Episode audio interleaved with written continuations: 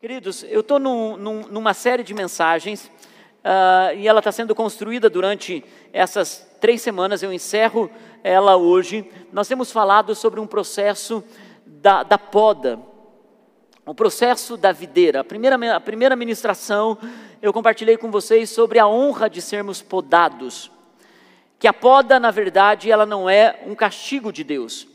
A poda é uma prova de amor de Deus na sua vida. Quando você passa pelo processo da poda, Deus está trabalhando para que você possa gerar algo novo. Semana passada eu ministrei no culto da manhã, tive que sair para viajar depois do culto. O pastor Oca pregou a mesma mensagem no culto da noite. Nós falamos sobre o renovo, o qual nós precisamos deixar o passado para seguirmos em frente de algo novo e sempre depois da poda vem o renovo. Nasce um broto novo. Eu encerro hoje dizendo a vocês que todo o processo da poda que traz um renovo, vem depois do renovo frutos novos. E 2022, eu estou crendo sobre esse lugar, eu estou crendo sobre sua família, eu estou crendo sobre sua vida profissional, eu estou crendo sobre sua visão de futuro, que os próximos anos são anos de um novo fruto, um ano onde vão aparecer novos brotos, e esses brotos trarão novos frutos, coisas que você não experimentou ainda, e você vai ficar surpreso como pode tanta bondade de Deus derramada na minha história. E você olha para trás e você diz: tinha tudo para dar errado, as coisas não estavam caminhando como eu esperava, e de repente, em um momento de impasse, Deus pega e transforma algo novo, Deus faz algo novo, Deus derrama um fruto novo. Em João capítulo 15, versículo 1 e 2, o Senhor Jesus está dizendo: Eu sou a videira verdadeira, e o meu pai é o agricultor. Todo ramo que estando em mim não dá fruto, ele corta. E todo que dá fruto, ele poda. Para quê? Para que dê mais fruto. O propósito de uma videira, Jesus está dizendo, é que nasça um renovo. Mas a videira, nesse caso, depois de nascer o renovo, tem um propósito que é dar mais fruto. E o que eu creio de Deus para nós é que se Deus permitiu um tempo de poda, não é apenas para introduzir-nos a algo novo, a um novo tempo, a uma nova história, ele quer que essa nova história e esse novo tempo gere mais frutos. Diga comigo, mais frutos. Mas, queridos, mais frutos em diferentes áreas da nossa vida. Não é dar mais frutos apenas ganhando mais almas para Jesus. É que lá onde você vai trabalhar e aonde você passa mais tempo da sua semana, não é na igreja, não é evangelizando, mas é onde você cumpre a sua missão fora da igreja, é que você dê frutos, é que você dê frutos para sua família, é que você construa algo para sua história. Jesus nos ensina que o tempo da poda não apenas nasce um renovo, mas que nasce mais frutos, nascem mais frutos. Deus não apenas quer dar para nós algo novo, Ele quer nos dar algo maior. Diga comigo, algo maior. Queridos, há uma cultura de que o bom já é o suficiente. E a gente é impedido de dar passos para crer por algo maior. Esses dias eu estava na academia, desanimado de ter que ir e porque você, você, exagera na alimentação, você tem preguiça de fazer um monte de outras coisas. Eu estava desanimado para ir para a academia, então postei uma coisa, não desista, alguma coisa nesse sentido lá. Alguém me mandou uma mensagem dizendo assim: Pastor, pois acredite, eu comecei minha faculdade ontem e eu estava pensando: o que eu estou fazendo aqui depois dessa idade? Como que eu pude tomar uma decisão dessa? Mas eu recebi essa mensagem como continue. Tem coisas que você vai ter algo novo, frutos novos, e você pensa, pode alguém começar isso aos 40 anos? Pode alguém começar isso aos 50 anos? Pode alguém tomar uma decisão de recomeçar algumas coisas na sua velhice? Eu quero dizer, se há Jesus na história, há frutos novos, não importa a idade que você tenha. Novas estações, estações mais frutíferas estão por vir. E esse ano, irmãos, eu creio, será um ano de crescimento, de colheita, um ano de coisas mais frutíferas para a nossa vida. Por isso, em João 15, 8, diz que Jesus é exaltado, que o Pai é exaltado, é glorificado pelo fato de nós darmos o quê? Dar o quê, gente? Não dar fruto. Dar o quê? Muito fruto. E assim vocês serão meus discípulos. É incrível que sempre há abundância nas palavras de Jesus. Se esses coachings de hoje em dia, que faz as pessoas tomarem banho frio às quatro horas da manhã, que faz com que as pessoas gritem yes, yes, yes, yes, faz com que as pessoas saiam e dizem, vamos subir a montanha. Jesus era a pessoa que tinha mais abundância na sua linguagem. Ele diz: Ei, se vocês forem meus discípulos, vocês não apenas darão frutos, vocês darão muito frutos. Muitos frutos. E é por isso que o fato de nós darmos muito fruto, nós honramos a Deus. Por isso, irmão, se esforce por dar muitos frutos. Para sermos crentes, nós precisamos de fé. Uma pessoa chega escrava do pecado, ela chega destruída pela sua história, e quando ela vem aqui e ela aceita Jesus, ela precisa de fé para aceitar Jesus. Naquele momento, ela se torna um crente. Mas Jesus está dizendo que para sermos discípulos, nós precisamos dar muitos frutos. O crente precisa de fé. E está tudo bem ter muita gente que tem a fé frequentando uma igreja. Mas o que a vida plena quer ter é uma, é uma igreja de discípulos. Que possam dar frutos em todas as áreas da sua vida. Não apenas tenha fé para ter salvação eterna que já é uma grande bênção, mas Jesus está olhando e dizendo para você: se vocês forem meus discípulos, a fé para a salvação já é garantida, mas vocês darão muitos frutos, vocês terão abundância na sua vida, vocês viverão tudo o que vocês sonham em ter, e Deus vai agraciar vocês com os pequenos detalhes que estão no coração de vocês. Vocês olham e vocês têm sonhos, vocês escreveram coisas, vocês pensam em coisas para o futuro de vocês, então saibam de uma coisa: tem muito mais do que você possa crer ou imaginar. Porque quando você acessa os tesouros dos céus, a abundância de Deus para a sua vida.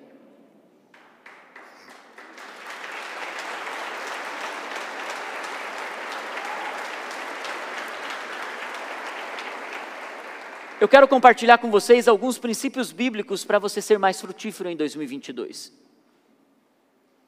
O primeiro princípio para que você possa ser frutífero, baseado em João 15, baseado no que Jesus nos ensinou em outros evangelhos, eu vou chamar de o princípio da terra. Repita comigo: o princípio da terra. Em Mateus capítulo 13, versículo 23, diz assim: e quanto à semente que caiu em boa terra, esse é o caso daquele que ouve a palavra e a entende, e dá uma colheita de 100, 60 e 30 por um. O primeiro princípio para que a gente possa dar muitos frutos é o princípio da boa terra. Estarmos plantados numa boa terra.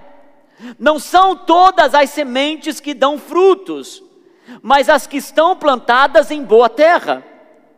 O agricultor, ele se preocupa com a boa terra. O agricultor, para não desperdiçar a semente, ele se preocupa com a boa terra. Irmão, se certifique que você está numa boa terra. Alguns de vocês podem estar em lugares interessantes, alguns de vocês podem estar participando de coisas que aparentemente vão os conduzir a um nível de prosperidade ou a um nível de abundância, mas eu quero dizer a você: apenas a boa terra dará muitos frutos. Se certifique que aonde você está plantado, é um lugar onde você está produzindo as sementes e os frutos do qual você deseja frutificar. Eu tenho muita convicção de que essa igreja, por muito mais de 20 anos, porque nós viemos de uma história, eu me converti aos meus 12 anos de idade, numa igreja que a avó da Naine abriu. E eu, na minha adolescência, fui conhecer quantas igrejas que a avó e a mãe dela tinham aberto aqui na região. Cidade Jardim, Independência, Borda do Campo, Viliná, Apolo, Quisizana, quantas igrejas. Essas mulheres pegavam ônibus, iam de Kombi, de Elsa que está aqui, a irmã, a, a irmã Dilce, mãe da, da, da, da de Elsa, a irmã Célia, mãe da Geni, que estão aqui na primeira fileira, que já foram com o Senhor, vocês sabem disso, quantos anos convertidos, buscando o Senhor. A coisa mais tremenda é ver que vocês continuam plantadas em boa terra, com suas famílias, com suas famílias, com a sua netinha aqui, com, toda, com todas as suas filhas aqui, Nilce. Olha quantos frutos. Eu vi duas mulheres plantando em boa terra. Quando o pai da Naine nem convertido era, a mãe dela, junto com a, a, a, a, a avó dela, saíam abrir igrejas pela cidade. Junto com mulheres de Deus, como a irmã a irmã Dilce, e tantas outras que pagaram o preço, quantos outros homens que pagaram o preço nessa casa. Nós temos uma história, nós temos um legado, quando começamos a vida plena, não foi apenas para abrir um novo movimento, foi porque nós começamos a crer que realmente o movimento de célula era o DNA dessa casa. E pagamos um preço alto por isso. E o Senhor tem estabelecido uma boa terra aqui. Vida plena é uma boa terra, eu acredito nisso.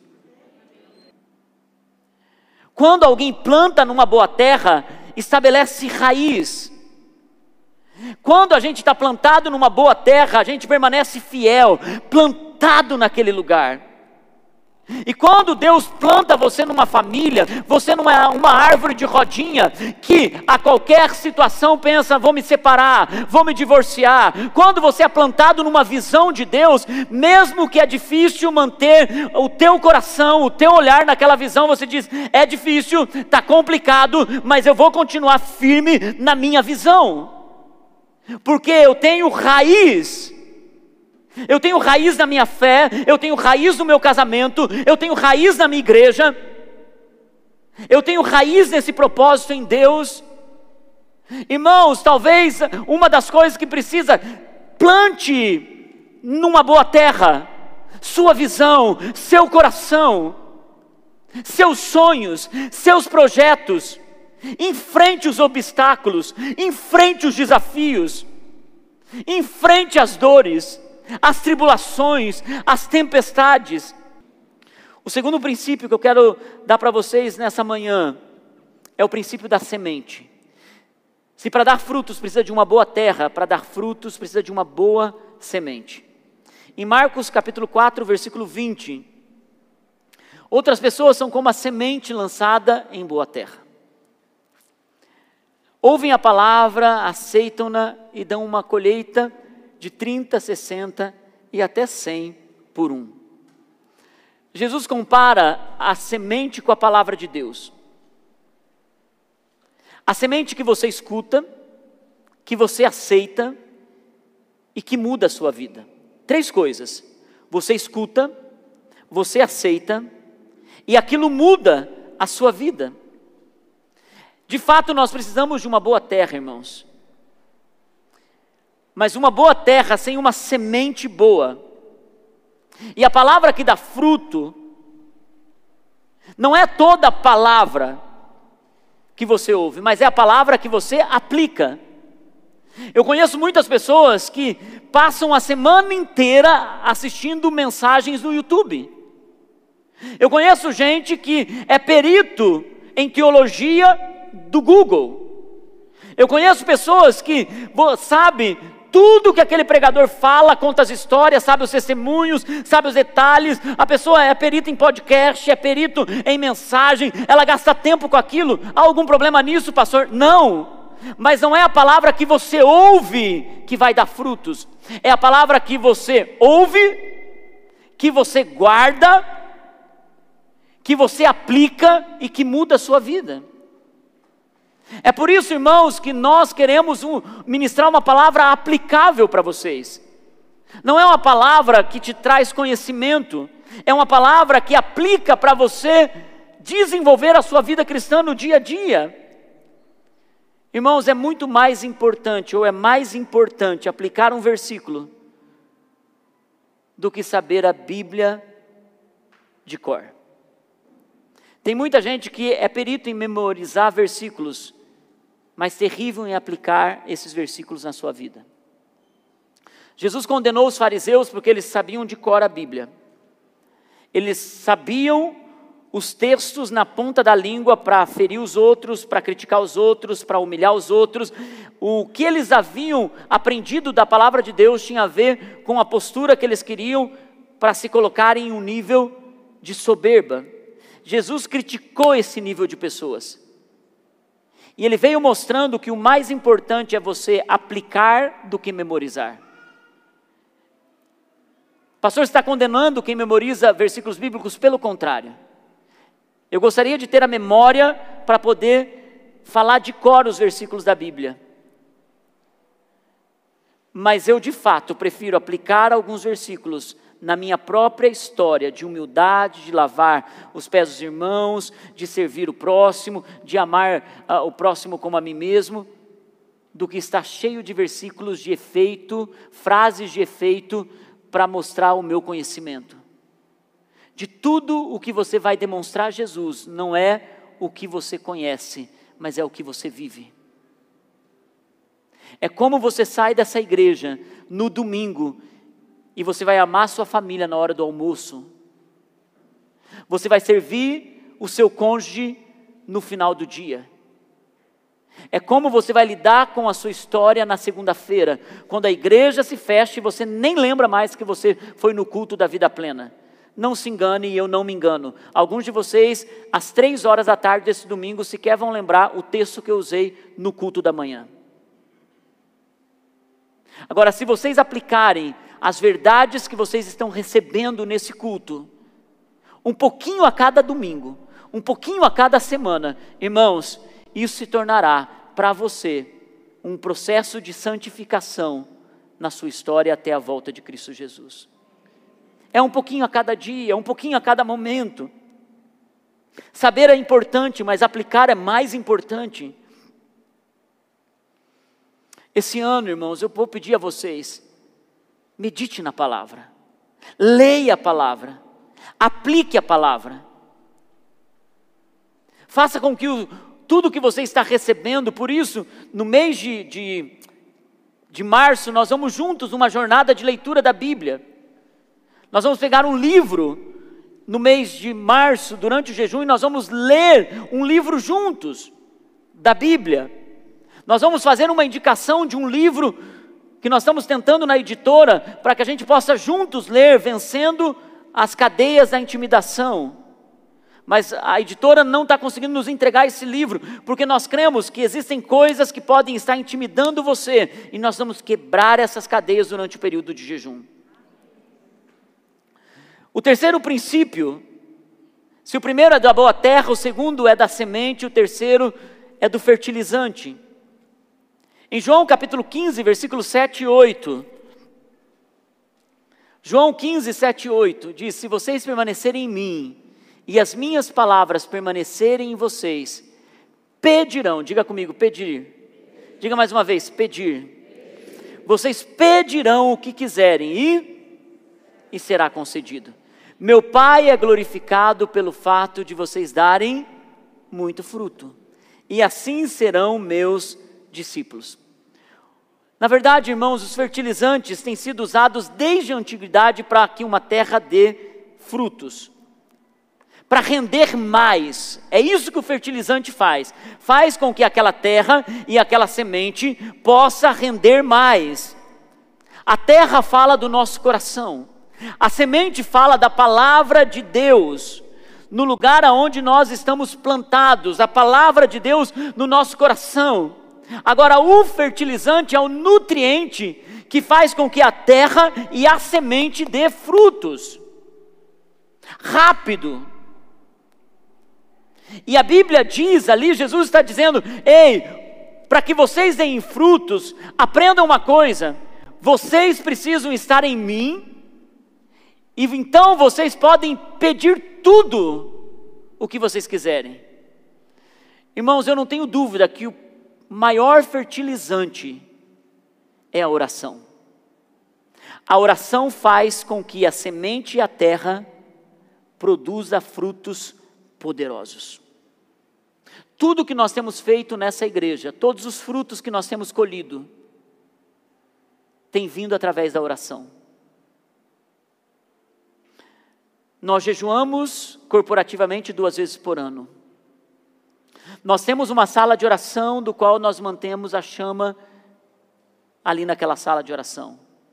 Nós estamos dizendo, irmãos, orem. Vocês podem perceber, não há uma mensagem que desse altar venha que a gente não encoraje a igreja a orar e a jejuar. Nós estamos sempre colocando que esse é o caminho. Por, por esses 20 anos aqui nesse lo local, tudo que nós temos feito foi de joelhos no chão.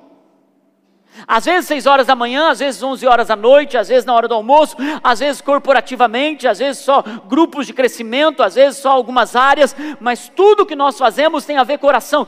Não existe fertilizante mais poderoso para ativar a semente, te dar frutos sem 60 e 30 por um do que a oração. A oração faz com que a semente produza rápido. A oração faz com que a terra boa, da qual você esteja plantado, ative nutrientes necessários para que a semente cresça rapidamente.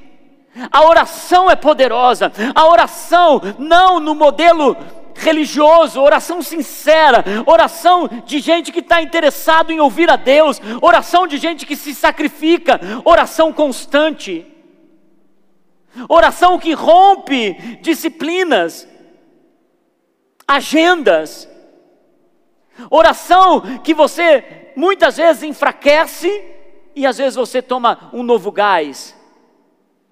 Às vezes você está ali desanimado na oração e de repente diz: Não, preciso orar. E você começa uma nova etapa de oração. E talvez você esteja nesse ponto. Você precisa de fertilizante. E a Bíblia diz: Tudo que você pedir, eu vou lhe conceder. É quase como o fertilizante. O agricultor, ele sabe de uma coisa: ele vai colocar o fertilizante e, pela experiência que ele tem da terra e de outras plantações, ele sabe: aquele fertilizante vai produzir rápido. E eu quero te garantir, Jesus disse: tudo o que você pedir, lhe será concedido segundo a vontade de Deus. Então, meu irmão, coloca fertilizante nessa terra, coloca oração, coloca oração nisso. E por último, eu encerro com isso, o princípio da chuva, diga comigo, o princípio da chuva. Em Hebreus capítulo 6, versículo 7 até o versículo 12 diz assim: Pois a terra que absorve a chuva que cai frequentemente e dá colheita proveitosa àqueles que a cultivam, recebe a bênção de Deus. Deixa esse versículo, só quero contextualizar ele. Volta lá para o versículo 7. Pois eu vou dizer assim, ó, e o Márcio, e o João, e a vida plena, e o Gustavo, e a Jennifer, e o Felipe, e a Maria, e a Fernanda, e o Mateus, que absorve a chuva que cai frequentemente e dá colheita proveitosa àqueles que a cultivam. Recebe o que? A bênção. Diga comigo a bênção de Deus. Próximo versículo. Porém, tem um Márcio que escolhe uma coisa, tem um João que escolhe e que acaba produzindo espinhos. Tem gente que é produtor de espinhos. Tem terra que está produzindo espinhos e ervas daninhas. Essa pessoa é inútil. E logo será o quê? Um recebe a bênção, Uma terra recebe a bênção e outra que produz espinhos é amaldiçoado. Seu fim é ser queimada. Amados, versículo 9: Amados, mesmo falando dessa forma, olha o que o apóstolo, olha o que o escritor aos Hebreus está dizendo. Ele está dizendo, amados, mesmo falando dessa forma, estamos convictos de que coisas melhores em relação a vocês, coisas próprias da salvação, Deus não é injusto, Ele não se esquecerá do trabalho de vocês e, do amor que demonstraram por Ele, pois ajudaram os santos e continuam a ajudá-los. Queremos que cada um de vocês mostre essa prontidão até o que? Até o fim, para que tenham a plena certeza da esperança, de modo que vocês não se tornem negligentes, mas imitem aqueles que, por meio do que? Da fé e da paciência, recebem a herança prometida. Queridos, há um princípio da chuva. O princípio da chuva é o princípio da fé. É como o terreno que recebe a chuva e esse terreno que recebe a chuva, a terra que recebe a chuva, Deus abençoa, a Bíblia diz: Deus abençoa. E ele faz uma comparação do terreno que tem espinhos, porque não crê, porque não tem fé. Agora, uma pessoa que permanece crendo, a terra se torna fértil. Por isso, irmãos, eu estou aqui para dizer para você: você tem uma boa terra, você tem uma boa semente, você tem um bom fertilizante, mantenha assim fé. Se você está bem plantado, se você recebe a palavra de Deus, se você está em oração, eu lhe peço uma coisa: mantenha a fé, porque certamente a chuva virá, Deus vai derramar chuva sobre a sua vida. Tem a história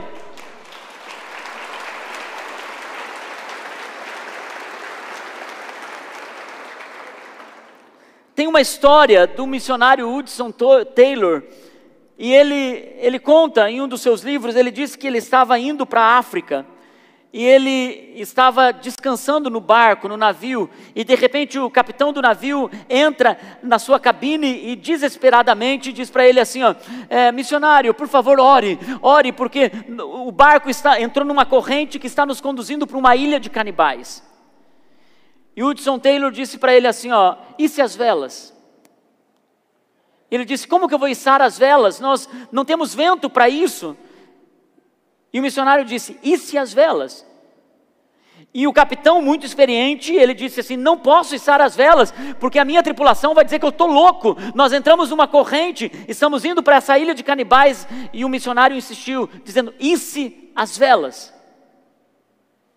Então, o capitão, a muito custo, encurtando a história, depois de muita conversa, de, depois de ir apresentar a tripulação, a tripulação se recusar a içar as velas, ele convenceu e dá uma ordem para a tripulação içar as velas, eles içam as velas 45 minutos depois, sopra um vento forte, e o barco é conduzido a uma distância muito diferente da qual ela estava sendo conduzida em direção à ilha dos canibais.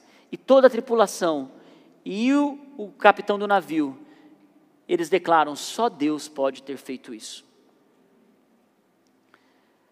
Mas porque alguém decidiu ter a coragem de içar as velas.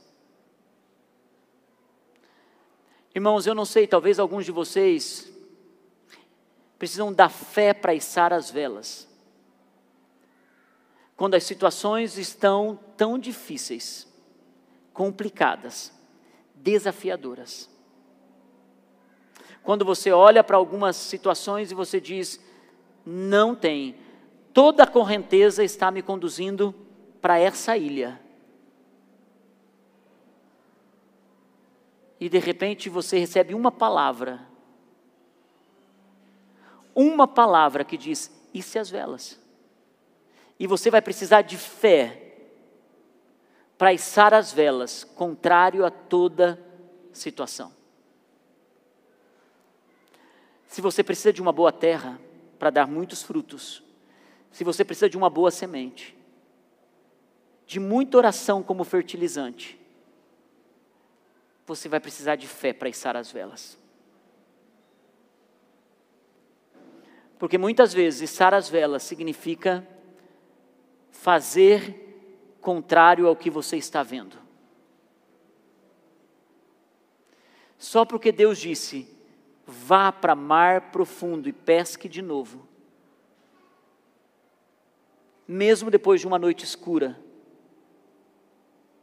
E você vai encontrar a quantidade de peixes que você precisa quando ouvir a voz de Deus. Eu encerro esse tempo. Se é uma honra sermos podados, se está nascendo um renovo de Deus em nossas vidas, nós precisamos aprender que Deus tem muitos frutos para nós. E a nossa parte é preparar a terra, estarmos plantados numa boa terra, receber a semente e a palavra e aplicá-la com todo o nosso coração, entrar em oração, fertilizar aquilo que Deus prometeu, tem promessas de Deus, e entrar num lugar de fé, porque afinal de contas, vocês não vêm aqui para receber uma palavra de um coaching,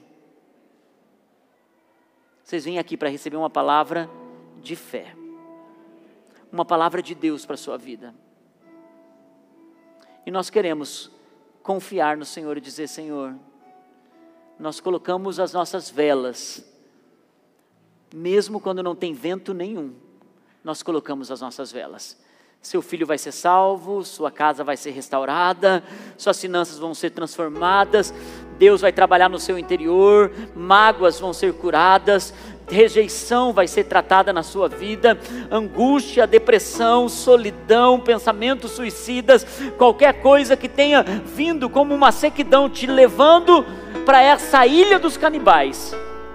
Deus está dizendo: Eu mudo o rumo da sua história, eu mudo o rumo da sua vida, eu levo você para outro caminho, apenas isse as velas, porque a palavra está aí, o coração está aí, isse as velas. Irmãos, Deus tem coisas maiores para nós. O escritor aos Hebreus diz: quanto a vocês, eu tenho uma certeza, coisas maiores têm a respeito de vocês.